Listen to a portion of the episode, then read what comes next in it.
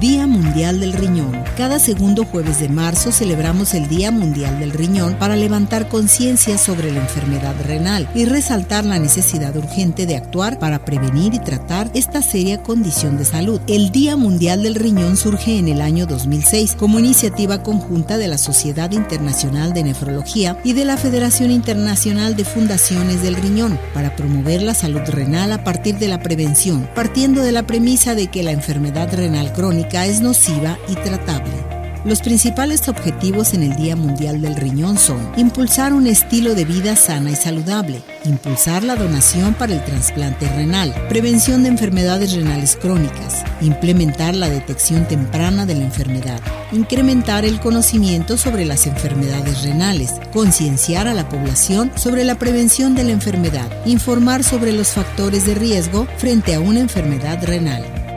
Cuídate y prevé con Arriba Corazones.